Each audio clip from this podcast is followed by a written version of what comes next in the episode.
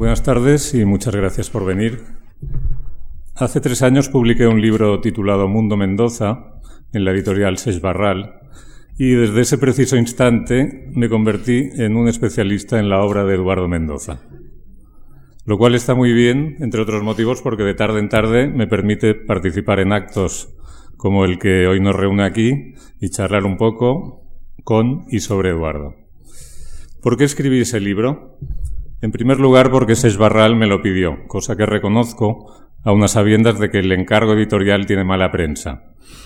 A un compañero periodista que me entrevistó a propósito de Mundo Mendoza, le indiqué esto, que efectivamente el libro era fruto de un encargo, y me replicó, Ah, entonces lo confiesas abiertamente. Pues sí, y no solo lo confieso abiertamente, Añado además que doy las gracias a Seix Barral por su encargo, puesto que de no haber existido quizá no hubiera tenido yo la iniciativa de escribir Mundo Mendoza, ni la subsiguiente ocasión para conocer mejor a Eduardo, ni, en definitiva, me lo hubiera pasado todo lo bien que me lo pasé mientras anduve enfrascado en este proyecto. Dicho lo cual, agregaré que había una segunda razón para escribir el libro, y era la de responderme a una serie de preguntas. Por ejemplo, ¿Por qué Mendoza concita una reacción unánimemente favorable entre el gremio de la crítica, que le aplaude desde su inicial la verdad sobre el caso Savolta, y también entre el público, que ha comprado, solo en España, alrededor de cuatro millones de ejemplares de sus obras? Otra pregunta. ¿Por qué logra estar en los programas de lectura de enseñanza media y al tiempo complace a los más exigentes lectores, empezando por el difunto Juan Benet, y siguiendo por otros, como Javier Cercas, que son el paradigma del éxito literario entrado el siglo XXI. Otra pregunta, ¿por qué atrae al mundo académico, que se ha interesado repetidamente por su obra, hasta el extremo de alumbrar estudios sobre el papagayo que aparece en la ciudad de los prodigios o sobre la proliferación de albóndigas en la novelística del autor? Y al tiempo también se ha traducido con éxito a una veintena de lenguas y sigue con muy buena vida si ustedes visitan las librerías de Italia o de Francia en los anaqueles de sus establecimientos. La respuesta a todas esas preguntas se halla, creo, en la presentación global de la obra de Eduardo, que les leeré a continuación, comentando de modo casi telegráfico sus, principales títulos. Vamos allá. Ah, Mendoza es el penúltimo autor español Decir lo último sería quizá más acertado, pero menos prudente y en exceso dramático, que funde el conocimiento y el respeto a la mejor tradición literaria nacional y occidental con una vocación de ruptura, de investigación y de afortunada afirmación personal. Todo ello sin ofender al lector exigente ni discriminar al popular. Ha tenido la ocasión de construir su obra en una coyuntura histórica crucial, y lo ha hecho tras visitar con el mayor aprovechamiento las cimas de la gran tradición literaria, desde Cervantes a Shakespeare, el siglo de oro, hasta Beckett, pasando por Dickens, la novela francesa y rusa del XIX o la española del, del 98, con una especial predilección por Baroja y Valle Inclán. Eduardo Mendoza empezó a escribir con la ambición omnicomprensiva de sus maestros, tomando prestado de ellos, pero siendo consciente de que su época era otra, de que estaban en vigor ciertas vanguardias, de que el del mimetismo carecía del menor sentido y, naturalmente, de la necesidad de hallar una voz personal. Otros escritores, espoleados por tamaño compromiso, habrían rozado el percance vascular. Mendoza salió con bien del empeño.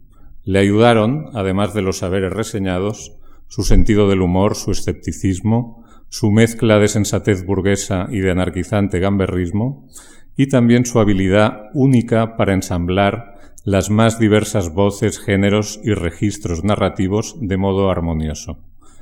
Mendoza cosió todo eso y lo hizo con tal destreza que las costuras desaparecieron a ojos del lector. Este solo tuvo ya que dejarse llevar y avanzar feliz, página a página, poseído por la atracción del relato y, en especial, embelesado por la calidad de esa deseada voz literaria del propio Mendoza que, al fin, afloró y se impuso.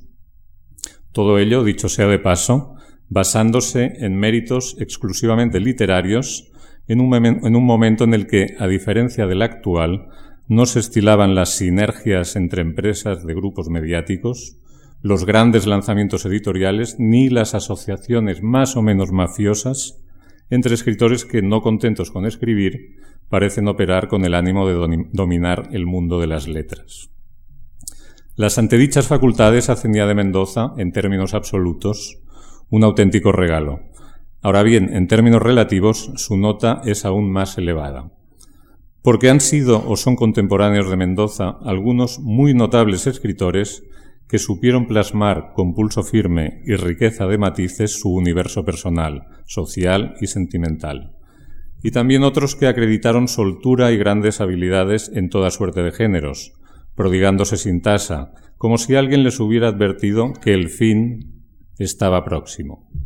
Y aún otros que bordaron obsesivamente su exquisita prosa hasta envolverse en ella y, rendidos a su ego, pusieron a prueba la confianza del lector. Todos los aludidos, si bien elípticamente, han sido, decíamos, destacados escritores. Pero ninguno como Mendoza ha bebido de tantas fuentes, las ha combinado con tanto donaire, las ha pasado por retortas de acento innovador y ha logrado a la postre espejar los resortes de la condición humana y de la organización social, al tiempo que describía más de un siglo en la vida y la sociedad de Barcelona, ciudad que gracias a su pluma adquiere dimensiones de universo.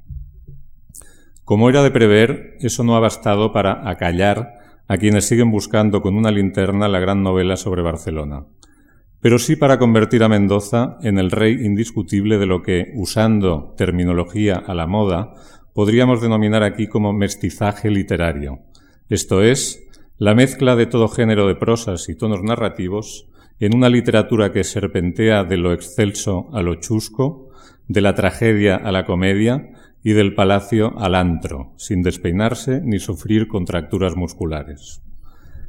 Ningún autor ha señalizado, como Mendoza, el tránsito de una narrativa española sujeta aún a principios de los años 70 a las penúltimas penalidades de la posguerra, hacia la que después se asociaría a un país razonablemente más libre y no por ello todavía iletrado. Ninguno, como él, ha conseguido una empatía con el público apoyada en el arte y la inteligencia, que propicia fidelidades comparables, salvando todas las distancias culturales, genéricas e idiomáticas a las que suscita Woody Allen. Eduardo Mendoza, que entre sus muchas bondades, fácilmente aceptables porque algo tienen también de impostación, atesora la de la humildad, es partidario de disolver cualquier elogio como sigue. Tengo la virtud de trabajar el párrafo, eso es todo. Nunca pienso que lo que estoy contando se justifica si no le doy una forma literaria que tenga un ritmo y un interés estilístico. Lo dice discretamente, como explicación de su éxito, y a una postilla, con modestia rayana en la inconveniencia, que sus obras, si bien suelen partir de planteamientos monumentales, acaban abrochándose de modo menesteroso de cualquier manera. Que diga lo que diga, que diga lo que quiera, perdón, puesto que está en su derecho.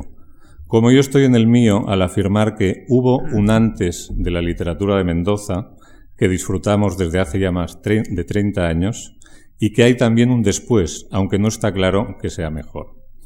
Porque muy pocos, como Mendoza, se han acreditado como el generoso alquimista literario que él es, capaz de transformar su placer de narrador en una fiesta para el lector.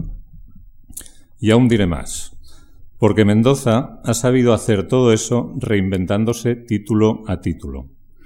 El primero, La verdad sobre el caso Savolta, abrió en 1975 horizontes a la narrativa española, merced a una estructura sorprendente y a una prosa en la que Baroja y Barcelmi se trenzaban con los textos judiciales y el panfleto anarquista, entre otros muchos estambres.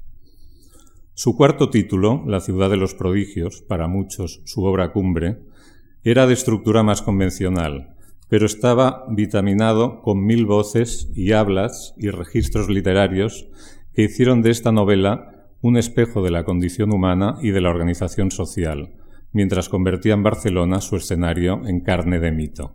Eso fue en 1986. Entre esos dos títulos de alta ambición, Mendoza publicó El misterio de la cripta embrujada y El laberinto de las aceitunas, dos divertimentos a medio camino entre la novela policíaca y la picaresca, donde el ingenio y el humor mendocinos se expresaban con la mayor y más gratificante libertad, y donde la esperanzada realidad de la España de la transición adquiría nuevos brillos, emparentados, y no podía ser de otro modo, con los de la España de siempre, la dada a la roña, el chanchullo y el abuso. Luego hubo de todo, novelas más introspectivas como La isla inaudita o El año del diluvio, que son hermosas rarezas y figuran sin duda entre las joyas secretas del autor, monumentos como una comedia ligera, donde se combinan vodevil, oscuridad franquista y veraneo burgués, y visiones altamente corrosivas de la modernidad, como sería, por ejemplo, la aventura del tocador de señoras, en clave ya muy desabrochada, probablemente la diatriba más sangrante que jamás se ha escrito contra un alcalde sin que su autor pase a continuación una temporada entre rejas. O Mauricio o las elecciones primarias, con tintes más sombríos, donde se retrata a la generación del poder socialista. Hubo también libros sobre ciudades, obras de teatro, ensayos, guiones cinematográficos o traducciones espléndidas, sobre cuyos detalles no nos detendremos aquí. E incluso hubo folletines para la prensa que al pasar al formato libro alcanzaron ventas millonarias, como fue el caso de Sin Noticias de Burp, un recorrido alucinado y tronchante por la Barcelona olímpica, vista con ojos de marciano, dicho sea de modo literal. Aparentemente aquello era una tontería, y sin embargo era también una dignísima sucesora de las novelas filosóficas de Voltaire o Diderot. Y hubo también, y ese ha sido hasta la fecha el último título, publicado por cierto en marzo del año pasado, El asombroso viaje de Pomponio Flato, una nueva vuelta de tuerca en la bibliografía del autor, una farsa detectivesca escrita a la manera de los evangelios apócrifos, en la que desempeña un papel central el hijo de José el carpintero cuando era niño. Les gustará saber que, si bien a una velocidad prudencial, sin deslomarse, Eduardo Mendoza sigue con su rutina laboral todas las mañanas tomando notas y escribiendo. Suele hacerlo en su domicilio de Barcelona, en un soleado estudio donde guarda su célebre mueble bajo con cuatro cajones.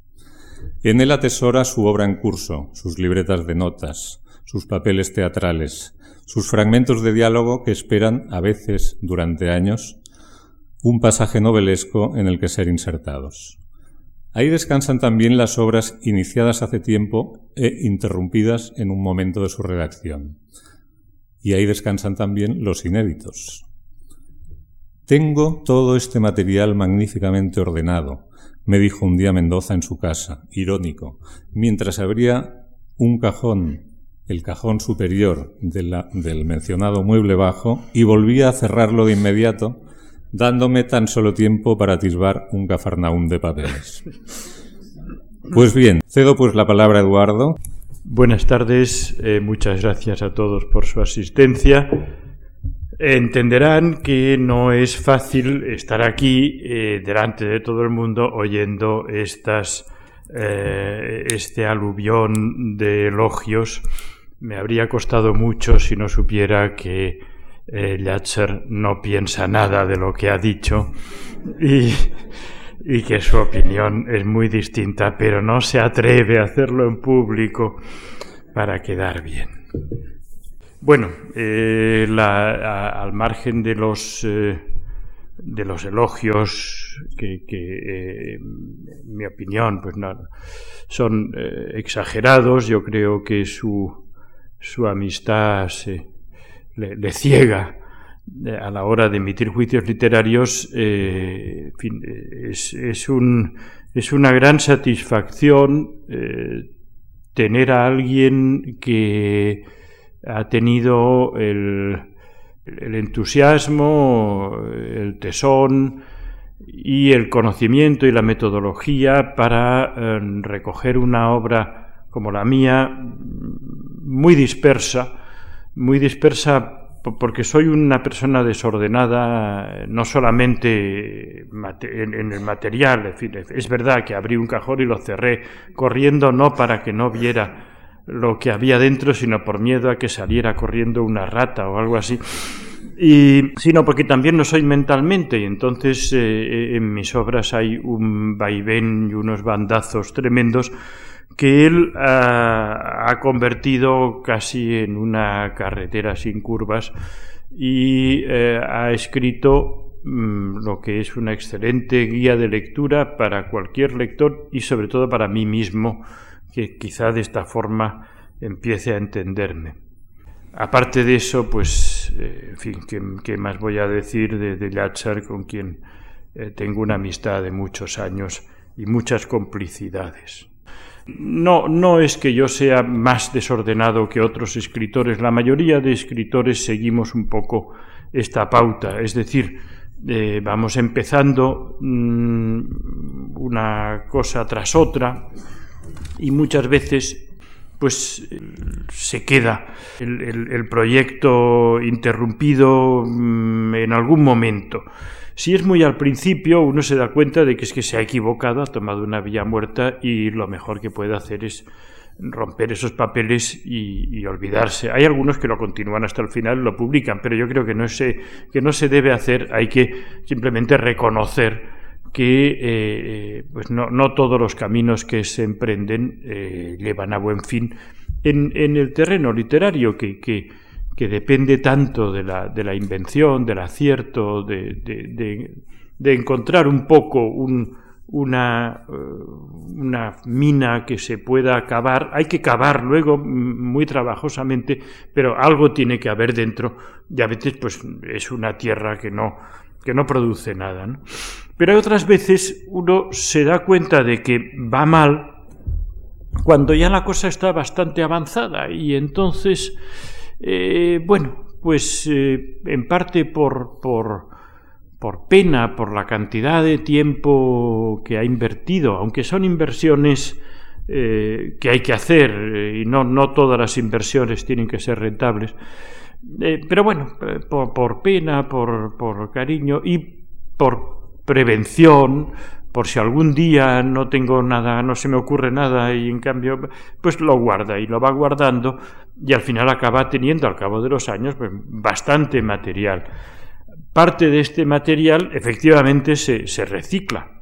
Eh, pasado un tiempo, uno pues, eh, ahí una tarde tonta buscando entre papeles encuentra una cosa, se acuerda, empieza a leerla y ve eh, recuerda la idea original y se da cuenta de dónde está el, fallo, por qué se quedó encallado en un momento. Entonces, hombre, claro, es que lo que tendría que haber hecho era poner esto aquí, esto allá. Tiene un poquito de arreglos de costurera que le permiten pues seguir adelante con ese de rentabilizar ese esfuerzo otras veces no me ha pasado que, que he recuperado una novela que había empezado me he dado cuenta de cómo realmente tendría que haberla escrito, me he puesto otra vez, he dedicado bastante tiempo y he vuelto a tropezar al cabo de un trecho otra vez y he tenido que, guardarla. Y ya en este caso, pues con, con la firme convicción de que el diagnóstico eh, es malo. Otras veces no. Bueno, lo único que hay que hacer es, antes de morirse, quemarlo todo o tener a alguien para que no empiecen luego a, publicar cosas de las que uno no está eh, satisfecho. Esto pasa a veces, que hay autores que se mueren y a partir de aquel momento empiezan una segunda carrera literaria muy fructífera, cada vez peor. Claro, cuando uno está muerto, pues es lógico que cada vez escriba peor y, y acaba mm, publicando unos palotes, claro, y es que han ido, han ido recuperando sus herederos, editores desaprensivos o quien sea, eh, material que él había no desechado, sino dejado un poco. Mm, hay un género que a mí se me ha resistido siempre, que es el cuento. Yo tengo tendencia a la verbosidad, a la incontinencia, y a veces me pongo a escribir un cuento y, eh, cuando cuento las páginas, llevo 450 y el problema es que no sea una novela demasiado larga. Me sucedió una vez con, algunas de las novelas que he escrito, eh, originariamente eran ideas para un relato breve. Eh, que es una cosa que tienta, es, ruinoso porque los editores no quieren saber nada con los cuentos, no se venden. No se venden con razón. Los cuentos, todo el mundo dice, a mí me gustan mucho los cuentos, pero nadie los compra. Los cuentos están hechos para un tipo de formato que, en, España y en los países de habla española no, no existe, que es la revista literaria una revista donde hay eh, artículos, eh, comentarios de actualidad, críticas y un cuento. Y eso pues se lee en, en, los medios de transporte diarios, etcétera. En España pues no hay medios de transporte, todo el mundo va en coche tocando la bocina y echando pestes y, cuando se publica un libro de cuentos, pues es una cosa casi eh, antinatural. Pero a pesar de todo, tengo una serie de cuentos que me he propuesto finalmente publicar. Si a ustedes les parece bien y si Eduardo no tiene inconveniente, vamos a desarrollar el diálogo como sigue. En lugar de formular una sucesión de preguntas, evocaré distintos momentos de la vida de Eduardo que, a mi modo de ver, fueron por una razón u otras significativos, bien porque aún hoy nos hablan de sus ambiciones y proyectos, o porque tuvieron alguna consecuencia literaria de la que sus lectores hemos acabado disfrutando. Momento 1. Momento 1 nos lleva de regreso a la infancia de Eduardo. Yo te pediría, Eduardo, que rebobinaras y que partiendo de este amable auditorio, que ahora nos escucha, viajaras de vuelta al que fue tu primer auditorio. Tú tienes menos de 10 años, estás en el domicilio familiar jugando con tu hermana Cristina y le estás relatando historias de cowboys y de piratas, tras atarla previamente a un radiador, apagado, eso sí, para asegurarte su atención. ¿Cuándo supiste que querías ser escritor o narrador? ¿Y cuándo empezaste a darte cuenta de que te gustaría asegurarte la atención del público? Bueno, eh, Debo aclarar que, la historia del radiador eh, yo la considero apócrifa. No hay pruebas, no mm, hay testigos y, el relato proviene de la víctima de mi hermana que nunca me lo ha perdonado Mm, ella sostiene además que yo la ataba en forma reiterada al radiador, no una vez, sino que de vez en cuando la ataba al radiador. Recuerdo haberla atado una vez al radiador, merecidamente, merecidamente, porque era mucho más eh, joven que yo, nos llevamos unos años y yo tenía 10 años y ella pues debía tener, y andaba por allí, molestaba mucho y entonces se me ocurrió que era una buena idea eh, atarla a un sitio y el radiador era indicado porque eran unos barrotes.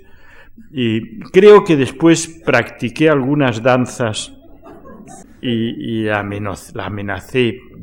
Quizá eso le causó un trauma que todavía arrastra. No, no, no, no creo que fuera para que escuchara mi relato. Sí, sí, sí recuerdo haber dado la paliza pero verdaderas palizas a algunas personas eh, muy bondadosas que tenían la paciencia de escucharme. Se me ocurrían historias y se las contaba. Eh, y también algunos amigos jugábamos a, lo que eh, el Marseille ha convertido en, un, en uno de los leitmotivs de sus novelas, contar a ventis que eran una mezcla pues de los eh, cuentos que leíamos, de los cómics, de las películas y, con eso, con estos fragmentos construíamos algunos imaginativos, construíamos historias que otros con una bondad sin límites escuchaban. Eh, a mí siempre me gustó mucho leer, me gustaba ir al cine, me gustaban los cuentos, las narraciones, y, lo que quería pues era hacer eso mismo que, veía. Entonces, y eso, mm, vamos, no, no recuerdo un momento en el que empezara a, tener esta convicción. Siempre la, tuve, como no recuerdo el momento en que empecé a hablar. Es algo que, formaba parte, yo creo que, del ADN y, ya nací con eso puesto. Vamos con el momento 2. Estás en los maristas y entras en contacto con las glorias del siglo de oro español. Los hermanos maristas te enseñaron literatura y lo hicieron a porrazos, según has precisado en alguna ocasión. Y lejos de reprochárselo, se lo agradeces. ¿Cómo fue esa brusca inmersión en la literatura? ¿Qué es lo que te atrajo de un modo irresistible al descubrir a aquellos autores?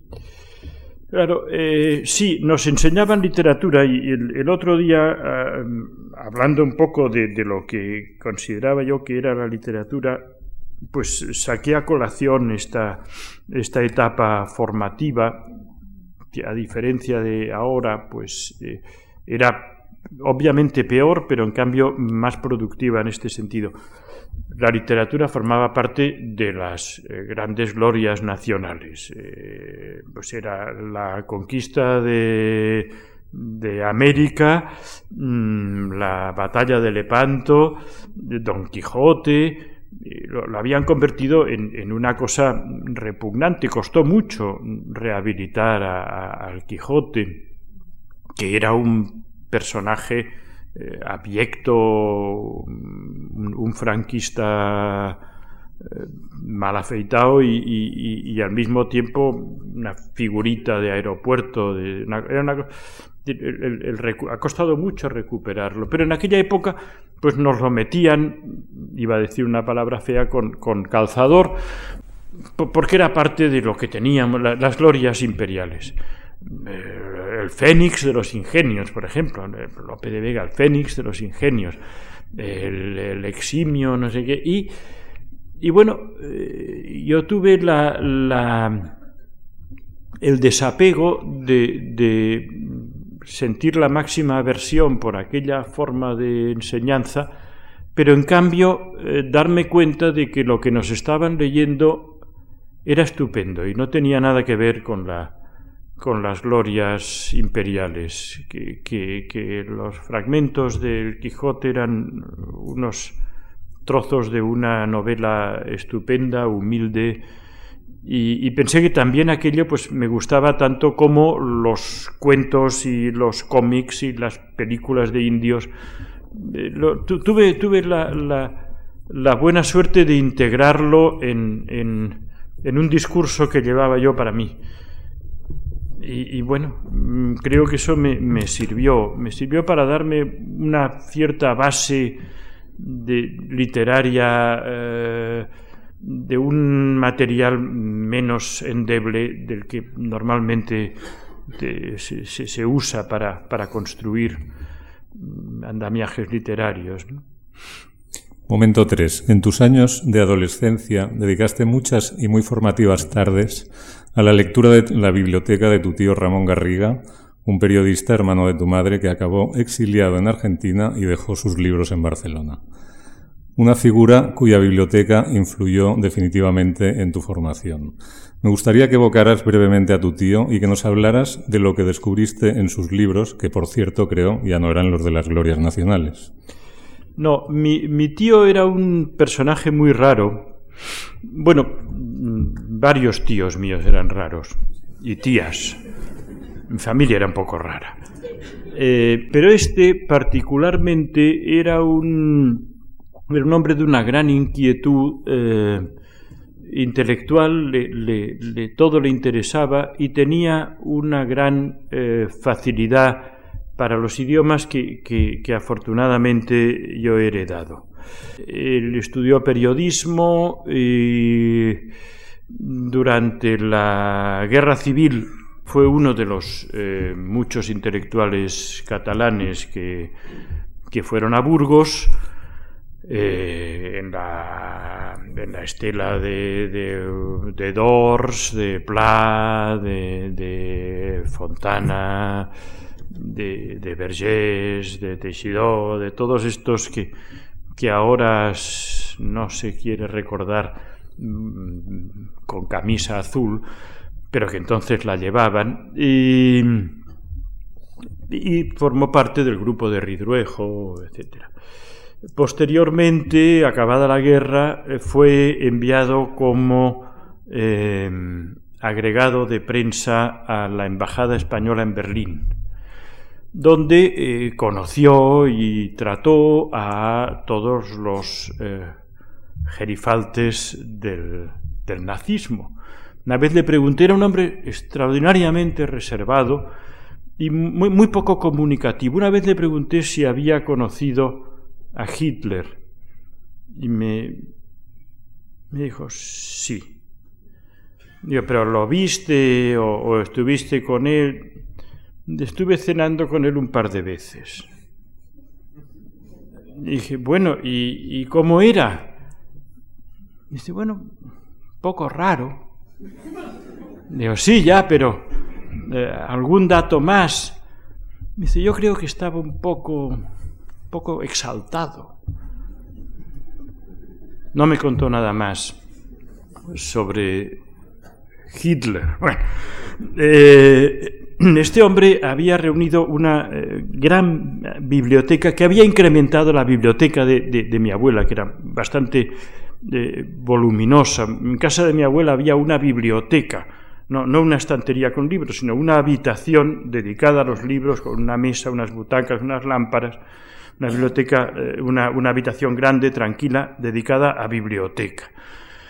Y otra de las suertes que, he tenido, seguramente la mayor, y allá mi tío aportó todos los libros que había ido comprando eh, en, la, en, la, en, aquella Europa donde eh, se podían comprar cosas muy baratas a, personas que no iban a reclamarlas porque estaban en Auschwitz. Y, hizo una biblioteca estupenda eh, en, todos los idiomas, en ediciones muy bonitas. Esa biblioteca posteriormente, por, las cosas de la vida, se deshizo antes de que yo, que estaba en Nueva York, pudiera hacer lo que me habría gustado, que era eh, adquirirla o al menos gestionar la cesión a alguna institución. Pero bueno, esa biblioteca se deshizo. Mm, antes, sin embargo, yo pude, pude aprovecharla y ahí pues eh, leí las cosas porque otro de mis tíos, este estaba a la vuelta de Alemania, eh, tuvo un poco siguió la, senda de Ridruejo y de tantos otros, tuvo un enfrentamiento con el, con el régimen mm, y, acabó exiliándose en la Argentina. Pero otro de mis tíos, eh, también hombre muy buen lector, mm, me, era el que me guiaba en las lecturas. Me decía, no leas tonterías y lee cosas buenas, que las tonterías tú deja que las lean otros. Y, me decía, a ver, eh, ¿qué estás leyendo? Y le decía, pues, no sé, a Salgari. me decía, esto es una basura, hombre. ¿Has leído a Dostoyevsky? Y decía, no, pues te gustará más. Y, efectivamente, me, dio a leer, claro, eh, era un hombre con criterio y me daba a leer cosas que me podían gustar también, pero eh, efectivamente, Dostoyevsky, pues, claro, un hombre que mata viejas, eso me pareció divertidísimo y, y, luego pues me, fue el que me dio a leer libros de Baroja, eh, en fin, muchas... Y, bueno, ahí, ahí, después de las, los porrazos de los hermanos maristas con, con las glorias nacionales, luego la, la introducción a, a Voltaire, también ya entonces me, interesaban mucho los idiomas y me esforzaba eh, en leer en idiomas, cosa que he seguido cultivando. Cuanto menos conozco el idioma, más me gusta leerlo, porque, porque, sí, porque así trabajo más cada palabra. ¿no? Si, ya lo entiendo todo, paso por alto, no me, distraigo y no me entero de lo que estoy leyendo. En cambio, si el idioma me, exige una concentración mayor, pues me resulta más mm, gratificante la lectura. Mm, otro momento, eres ya un joven universitario, estás en el bar de la Facultad de Derecho de Barcelona con Pere Farré, Félix de Azúa y otros jóvenes con futuro creativo. Intercambiáis originales, poéticos o vanguardistas. Y tú, cuando nadie mira, escribes novelitas rosas con seudónimo o entrevistas a grupos como el Dúo Dinámico o a cantantes como Luis Aguilé con destino a revistas juveniles. ¿Qué puedes decir en tu descarga?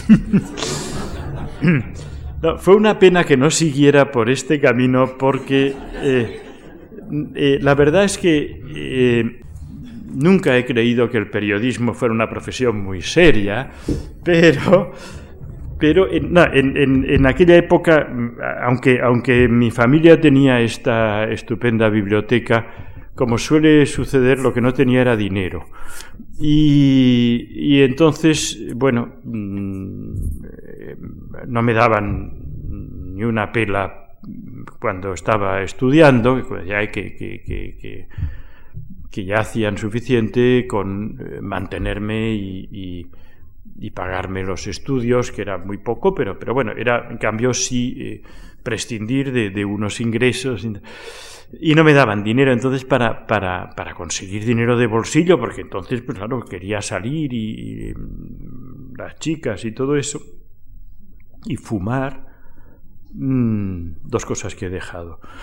Mm, busqué y encontré este, estos dos trabajos. Uno era eh, eh, es un golpe bajo lo de las novelas rosas, pero escribí un par, escribí un par con un seudónimo que, que creo que nadie, casi nadie conoce. Eh, eh, sí, y mm, de vez en cuando le he de pasar unos sobres para que no lo revele. Eh, me tiene chantajeado. Mm. Tenemos que hablar de eso. sí, sí, ya sé que vas a subirme la tarifa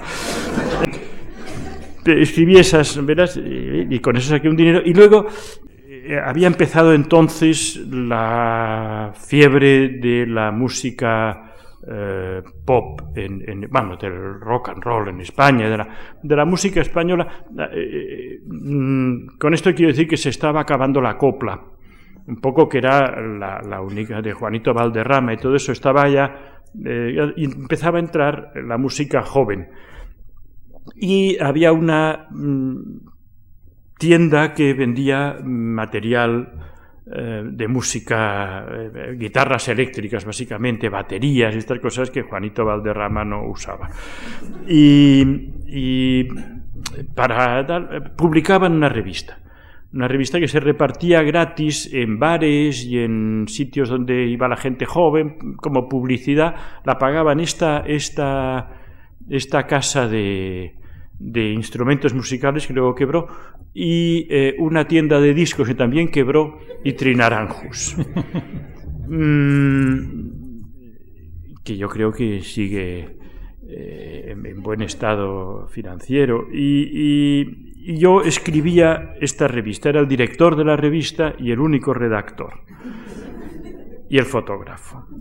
Y entonces iba a los conciertos o concertaba citas con personalidades del mundo de la canción moderna y les hacía entrevistas. Luis Aguilé y el dinámico eran eh, gama alta, pero gama baja, bueno, unos podría citar unos nombres y era un experto en, en música de aquellos años. Si alguien está haciendo una tesis o lo que sea, que me pregunte, porque hay personas de las que ya nadie se acuerda y yo tengo. Gelu, por ejemplo. ¿Quién se acuerda de Gelu? Pues yo le hice una entrevista a Gelu. Bueno, me gustaría que rememoraras. Habíamos conseguido olvidarla. Me gustaría que rememoraras la génesis de tu primera novela, La verdad sobre el caso Savolta. Por entonces ya te habías licenciado en Derecho, habías trabajado brevemente en Holanda, habías pasado un invierno en Londres y te habías empleado en un banco. ¿Cómo concebiste ese primer proyecto literario? ¿Cómo lo maduraste? ¿Qué ayudas o consejos recibiste? Lo, eh, bueno, eh, yo quería escribir novelas, yo quería escribir eh, y había pasado de los relatos improvisados a, intentar realmente escribir, cosa que cuando uno se pone a hacerlo resulta que es bastante difícil. Por suerte, empecé mm, no muy joven, empecé de bebé y había adquirido una práctica considerable considerable. No, no quiero decir que una persona que se ponga a escribir novelas a la edad madura no pueda hacerlo, pero sí es muy conveniente haber, mm, haberse enfrentado a, todas estas técnicas y trucos y artimañas y bueno, pues eh, había ido escribiendo novelas que, se habían quedado, habían descarrilado, habían acabado, pero eran. me daba yo cuenta de que eran desastres. Eh, en Londres eh, me interesaba mucho la historia y en Londres tuve acceso a, una serie también de bibliotecas universitarias donde ayudado por el clima de Londres y porque estaba viviendo en condiciones muy precarias, lo mejor que podía hacer era quedarme en una biblioteca pública y leer, porque en, mi, en el apartamento que tenía hacía un frío espantoso. Y, me interesaba mucho la historia, la historia reciente de, de España, de, de Cataluña, de Barcelona, y, allí tuve acceso a una serie de libros que, en España pues no, no o estaban prohibidos o no estaban eh, así a disposición del público en general. Y allí en cambio leí mucho. Y me interesó mucho y pensé esto es un material realmente realmente eh, fascinante eh, porque una de las cosas que, había hecho el franquismo era borrar la historia reciente y, crear una historia retórica de Guzmán el Bueno y, Colón plantando la bandera y estas cosas, pero no la, historia callejera de, de, nuestros abuelos. y pensé, con esto hay que hacer algo. Mm, luego trabajé en unas cosas que, me, también me dieron acceso a documentación eh, propia de, aquellos años y, muy interesante. Y cuando me puse finalmente a trabajar en un banco donde me moría de aburrimiento, porque no, no, no porque el trabajo no fuera bonito, que, lo es, y en estos últimos tiempos parece que más, eh, sino porque no, no, me interesaba nada, nada, nada, nada, nada, nada, nada.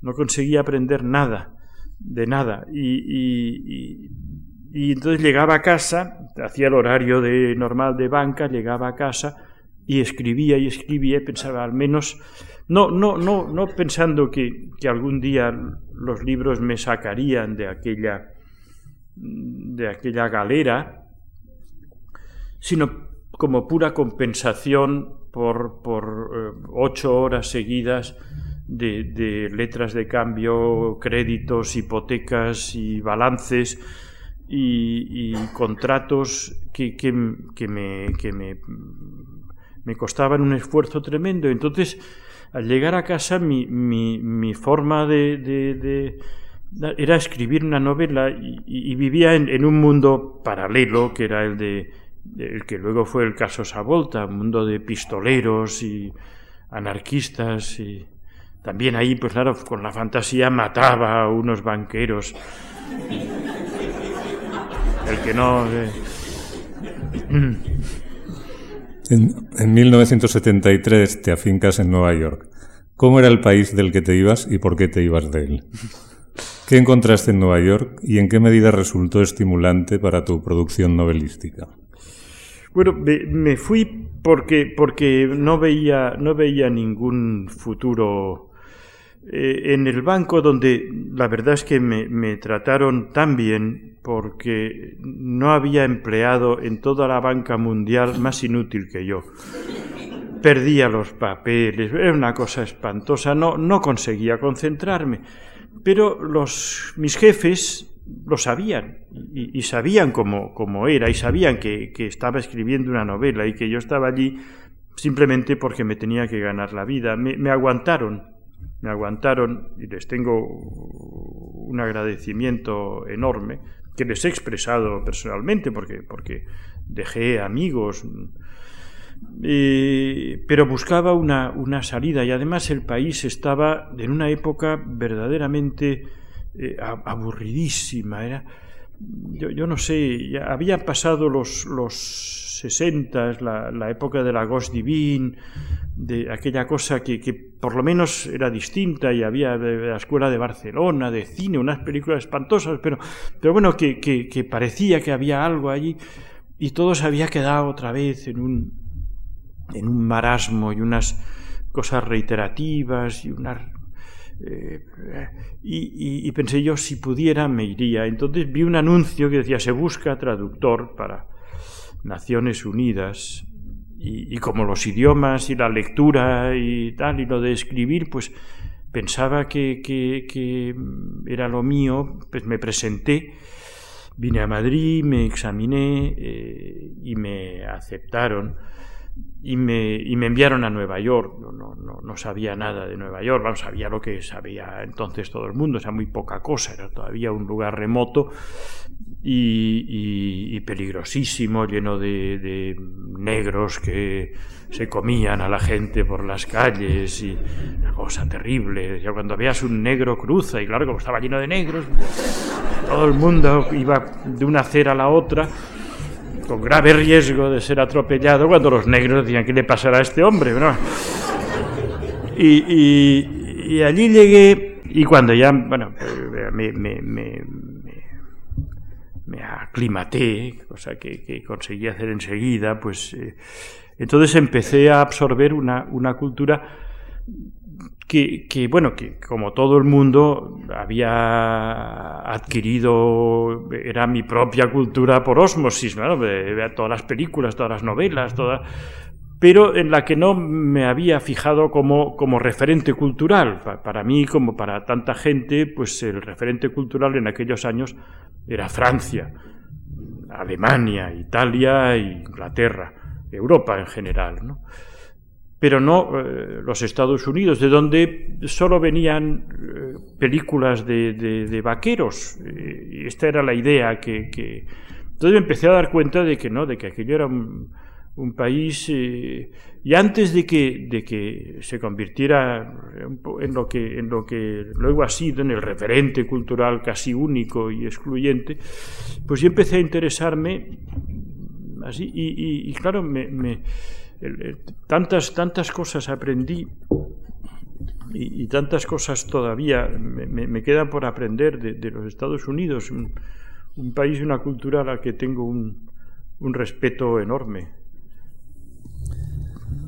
Momento 8. Verano de 1977. Fiestas de Gracia, el barrio de Gracia en Barcelona. Estás transitoriamente allí, en un paréntesis de tu estadía neoyorquina, que viene, viene lastrada por cierto bloqueo creativo en ese momento. A propósito de este momento, en una ocasión me dijiste, fueron días de mucho calor, de mucho bailar en la fiesta mayor. Fueron festejos populares irrepetibles. Fue también el año de la multitudinaria Diada del 11 de septiembre, con un millón de personas manifestándose en Barcelona al grito de libertad, amnistía y estatuto de autonomía. Recuerdo, decías, que en Gracia todo el mundo iba emporrado. Dicho sea sin ánimo de relacionar una cosa con la otra, claro está. Las circunstancias, en suma, me parecieron excepcionales. La sensación era de precariedad, pero también de libertad nueva y embelesadora. Cierro comillas. Luego, de regreso a Nueva York, en dos semanas escribiste El misterio de la cripta embrujada, tu particularísima y muy divertida visión de la transición a la democracia. ¿Puedes evocar ese momento histórico y el modo en que influyó en tu obra y concretamente en esa novela? Eh, sí, claro, lo, recuerdo perfectamente. Eh, eh, el elemento importante desde el punto de vista literario es el bloqueo, mm, el, choque con, con, con, Nueva York me dejó bastante atropellado. Yo había dejado el caso Savolta ya en manos de la editorial, eh, se publicó, yo casi no me enteré de nada porque, porque las comunicaciones con, con, entre, entre Barcelona y Nueva York, entre España y Estados Unidos, entonces eran muy difíciles, no llegaba ningún periódico y para hablar por teléfono había que llamar a la operadora y decir, señorita, ¿me puede dar y tener en cuenta, era carísimo la diferencia horaria, en fin, no, no, no había un contacto como el que hay ahora, ni, ni muchísimo menos. Eh, yo escribía cartas que tardaban cuatro o cinco días en llegar y me contestaban otras cartas, con lo cual entre la ida y la vuelta pasaban nueve días, es decir, que, que había un aislamiento grande, yo estaba metido en aquella en aquella cosa que, que, me había caído encima y porque, porque estaba descubriendo y eso pues me, bloqueó completamente, me, me, impidió por completo escribir, empecé a descubrir a los escritores americanos que, que, en aquel momento pues eh, todo lo que estaba pasando, eh, el teatro, la, la música, todo, todo. Y, la televisión, todo era, todo era una... Y ahí me quedé muy, muy bloqueado. Cuando, cuando volví a Barcelona, mm, no por primera vez, pero sí fue la primera vez después de la, de la en plena transición, pues sucedió todo esto. Recibí una...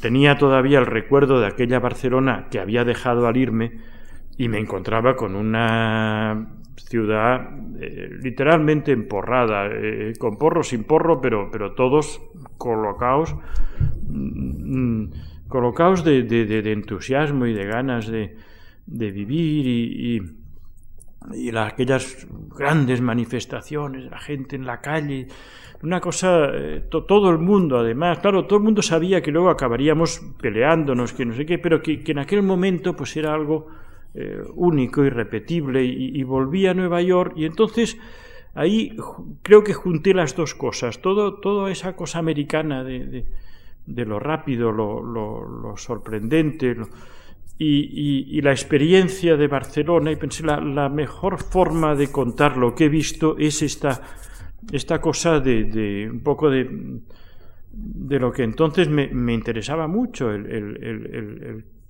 cómico de, micrófono, que, aquí era totalmente de aquí, pues el, el, cómico er, era, era, muy bueno, pero era Casen, ¿no? y allá era el señor del micrófono que salía, que hacía el monólogo, ¿no? lo, que luego ahora pues se hace en todas partes, y eran magníficos, y pensé, bueno, pues esta mezcla de géneros quizá me pueda servir para, para contar la realidad, porque lo, lo importante es encontrar el vehículo, ¿no? y me pareció que ese era oportuno. Y, bueno, la, verdad es que lo escribí muy deprisa, sin, sin, sin, sin encomendarme a, nada y, así salió. Y luego pues resultó que, que, efectivamente algo había conseguido con, todos con todas sus torpezas. Es un libro hecho de, cualquier manera, pero, pero en cambio yo creo que tiene esa, esa inmediatez y ese... Vamos a hacer dos o tres o cuatro preguntas más y acabamos porque creo que ya pasamos de horario. Ese libro fue muy rápido, pero luego La ciudad de los prodigios te supuso un embarazo larguísimo, como de 10 años. ¿Qué pasa? Que empezaste con una ambición, digamos, inmensa. ¿Te pesó mucho ese largo embarazo? ¿Cómo conseguiste rematarlo?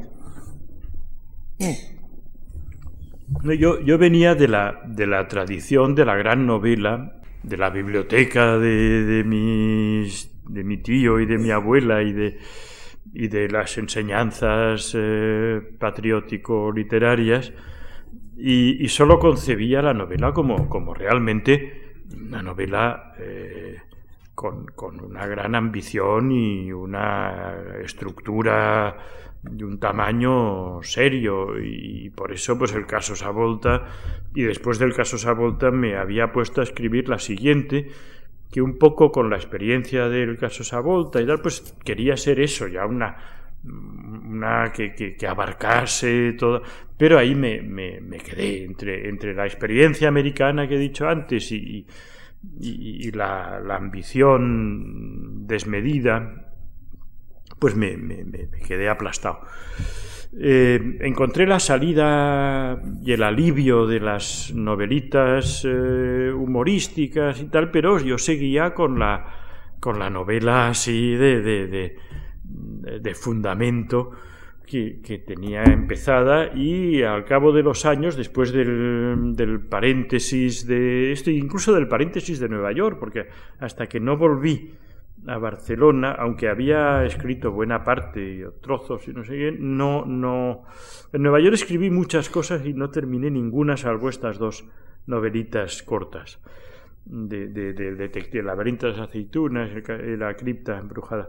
Las otras, pues reuní muchísimo material que luego aproveché, pero no, no escribí nada. En cambio, a la vuelta, pues ya en Barcelona, otra vez mm, instalado con todo el material, y entonces me puse a, a, a, escribir la, la ciudad de los prodigios, volví a buscar material, esta vez tuve también acceso a otra biblioteca, claro, mi, mi mi vida ha sido pues, eh, de biblioteca en biblioteca. Para entonces mi hermana se había desatado del, del radiador y, y dirigía el Museo de Arte Moderno y allí había una extraordinaria biblioteca de, bueno, de, la historia artística y arquitectónica de Barcelona y de la exposición y todo el material que, era muy difícil de encontrar entonces.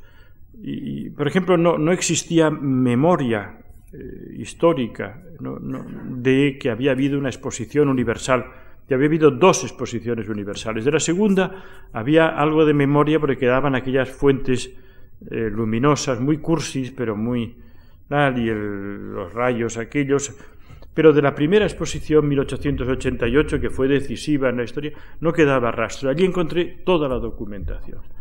Y bueno, con eso pues otra vez volví a repetir el proceso de, del caso Savolta y escribir a Ciudad de los Prodigios. Me gustaría abrir un pequeño paréntesis para el cotilleo, si no te importa. En 1983, y tras haberte fogueado no pocos años como intérprete en Naciones Unidas, fuiste reclamado por Felipe González para ser su intérprete durante la visita que efectuó a Estados Unidos y en la que fue recibido por el presidente Reagan. ¿Cómo vivió el escritor Mendoza aquellas circunstancias? ¿Qué aprendió de tan añorados mandatarios? ¿Lo veremos reflejado alguna vez en alguno de sus libros? Eh, por supuesto, lo que pasó no, porque porque los yo eh, no, no, no iba como escritor, sino como intérprete profesional con una eh, larga trayectoria ya entonces como como intérprete y eh, muy consciente de que el primero el primer mandamiento de los intérpretes es que no tienen memoria. En cuanto se acaba lo que han oído, se olvidan exactamente de todo. Mm, bueno, eh, la verdad es que lo, lo, pasé mal porque, porque era una cosa de, de mucha responsabilidad. También lo pasé bien porque porque, hombre, ¿cuánta gente ha estado en la sala oval? Pues yo. Y, y cuánta gente ha comido con el presidente de los Estados Unidos? Yo. Me, me divertí. Y luego, pues, si fuimos en helicóptero, eso también me gustó por, por, por, sobrevolar Nueva York en helicóptero, ¿no? amigo, y Washington y, los marines aquellos que saludan, todo eso me, me, bueno, que luego pues eh, se ha salido tantas veces, yo siempre pienso, mira, yo estuve aquí, cuando cada vez que sale, y sale cada día, ¿no? Me pienso, mira, allí en aquella silla estaba sentadito yo, tengo fotos. Y, pero, pero bueno, pero lo que hice fue un trabajo de, de traducción era exactamente igual eso que, traducir eh, una entrevista con el dúo dinámico, si el dúo dinámico entonces hubiera hablado inglés. Eh, no, tuvo mayor trascendencia. Bueno, agosto, agosto de... para, la historia sí, para mí no. Agosto de 1990, tras el soberbio éxito cosechado por la ciudad de los prodigios, estás sudando en tu domicilio barcelonés escribiendo a la carrera el capítulo que al día siguiente publicará El País de tu folletín sin noticias de Ur. ¿Qué supuso, tras la demorada redacción de La ciudad de los prodigios, esta experiencia de escritura contrarreloj? ¿Cómo te sentiste en la piel del marciano que relata la historia? Supongo que bien. ¿En qué medida es esa historia deudora de los cuentos filosóficos franceses? Y, por último, si te sorprendió el posterior y millonario éxito de la obra. Bueno, a, todos sí. Eh, me, me, propusieron escribir eso, me pareció, bueno, no, no, no sé por qué dije que sí. Dije que sí porque, porque eh, soy un poco esquizofrénico y entonces tengo la faceta de, de, la rata de biblioteca, del hombre que se encierra allí, lee libros y toma notas, y, y, es muy... Y luego un imbécil que, que, que va por ahí haciendo no se sabe qué. Y entonces, pues bueno, tan pronto estoy en Ortega, me meto en la Casa Blanca y hago yo allí, todo, un poquito esa novela es casi autobiográfica, ¿no? Y eh, era un relato de los muchos que, había empezado en Nueva York y había dejado interrumpidos, un, un, marciano que, que, viene a la Tierra. Y pensé, bueno, pues voy a aprovechar eso. Y, y me, en buena parte, aunque dije que sí, sin saber muy bien por qué, luego reflexionando yo creo que, que, me, mm, me, estimulaba el desafío, de decir, a ver si cada día, porque no tuve ni siquiera la sensatez de tenerlo escrito para irlo publicando. Luego me dijeron, no, no, pensé, si es para que salga cada día, yo lo escribo cada día. Y, y ahí lo primero que se me ocurría lo escribía. Claro, así salió lo que salió. Pero bueno, eso mismo le dio una desfachatez, una eh, frescura y una cosa irrepetible. A veces me ha dicho, ¿por qué no escribes una segunda parte? No, claro, eso ya no se puede hacer, solo, solo se hace una vez. Y bueno, yo estaba convencido de que se iba a publicar eh, durante el mes de agosto y que luego iba a desaparecer, que lo iba a leer la gente en una actitud muy poco exigente, pues, en la playa, medio dormidos, poniéndose cremas y, y, que lo que, tenía que ser una cosa muy muy poco muy poco sustanciosa y, así lo hice. Luego cuando me dijeron que se publicara que lo publicarían en el libro pues dije hombre no yo no creo que se deba hacer no interesa no está hecho para eso pero bueno de todas formas pues vamos a, lo, publicaron, total no, no, se perdía nada con publicarlo, el costo de edición es, es, bajo y no me dieron nada de anticipo. Y porque no quise, porque pensé, no, no, no, esto no se venderá y, y, y es el libro que más he vendido con mucho. Todavía se sigue vendiendo, pero a chorros. Y cuando voy a firmar libros, siempre he publicado un libro y todo el mundo me trae sin noticias de GURB lo dan a leer en los colegios, cosa que está mal. No deberían, pero a mí me va estupendo, pero, pero en cambio a los niños les va mal, porque, porque tendrían que darles eh, Lope de Vega. se lo dije el otro día, esto de decir, venga, un marciano, hombre, no, es otra cosa, tendrían que darles pues eh, Kafka, y, que les encantaría, que les encantaría les encantaría. A mis hijos yo les, yo les hice lo mismo que, que, mi tío hizo conmigo y estaban encantados. Estaban encantados. Le dije, mira, es más divertido la, la Ilíada que Asterix, y es verdad. Asterix es una cosa para franceses que, que, como no tienen equipos de fútbol buenos, pues se inventan fantasías, pero, pero en cambio la Ilíada pues es mucho más divertida. Y efectivamente les encantó, les encantó, y, Kafka, pues bueno, les pareció estupendo. Y decía uno que se, por la mañana se ha convertido en un ser asqueroso, ya como papá. Decía, pues claro, eh, eh, eh, es verdad que se comunican. Y, en cambio les dan sin noticias de Wurf, que es un libro obviamente para adultos. Es un, es un libro del siglo XVIII, una, una fábula moral se parece más al ingenuo de Voltaire o a, Candido, a Jacques de Fataliste, que, a, que a una historia de, marcianos. Pero bueno. Vamos a acabar con una serie para que hagas un poco de tesis. 1996, una comedia ligera. Es un libro que contiene una feroz sátira del poder como tantas otras obras tuyas. Me gustaría que, para acabar, te definieras respecto al poder en cualquiera de sus expresiones. De hecho, en tus obras hay dos tipos de personajes protagonistas. Los héroes positivos, aunque un poco a su pesar, que se dejan llevar por los flujos de la historia sin oponer demasiada resistencia. Y por otro lado, los poderosos dominantes que quieren mangonearlo todo a su antojo. ¿Tú dónde te sitúas? En un tercer personaje, eh, del que he leído ahora un fragmento, que son los, los eh, indiferentes, los pasivos, los, los que ven el mundo y no saben de qué forma pueden intervenir eh, en él.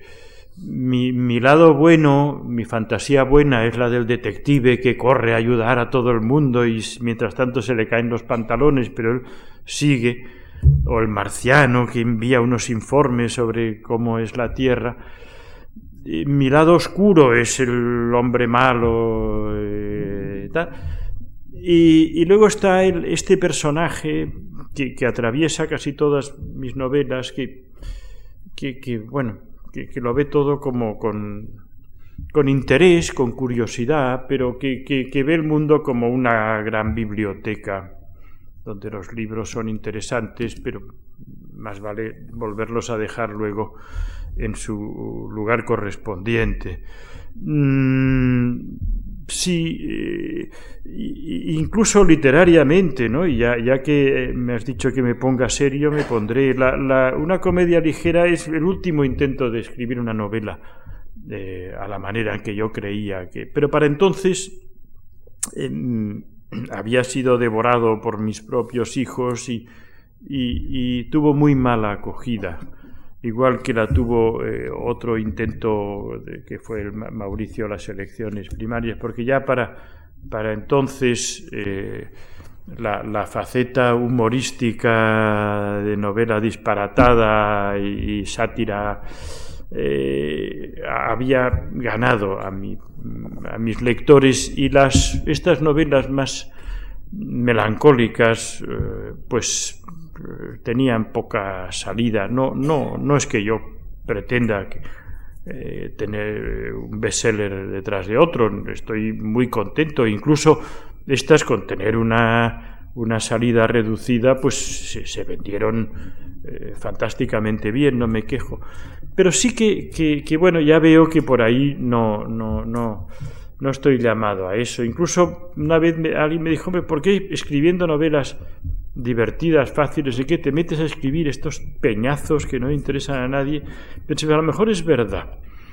Con lo cual, pues ya no, no volveré a escribir peñazos, se lo prometo. Eh, pero bueno, sí, un poco esta actitud de, no, no, desesperanzada, porque, porque, como me decía, el ser humano es un desastre, pero bueno, ¿comparado con qué? Entonces, pues hay que aceptar las cosas como son. Hay que ver lo mal que estamos. Digo, pues mira que, como están en, en, Somalia, ¿no?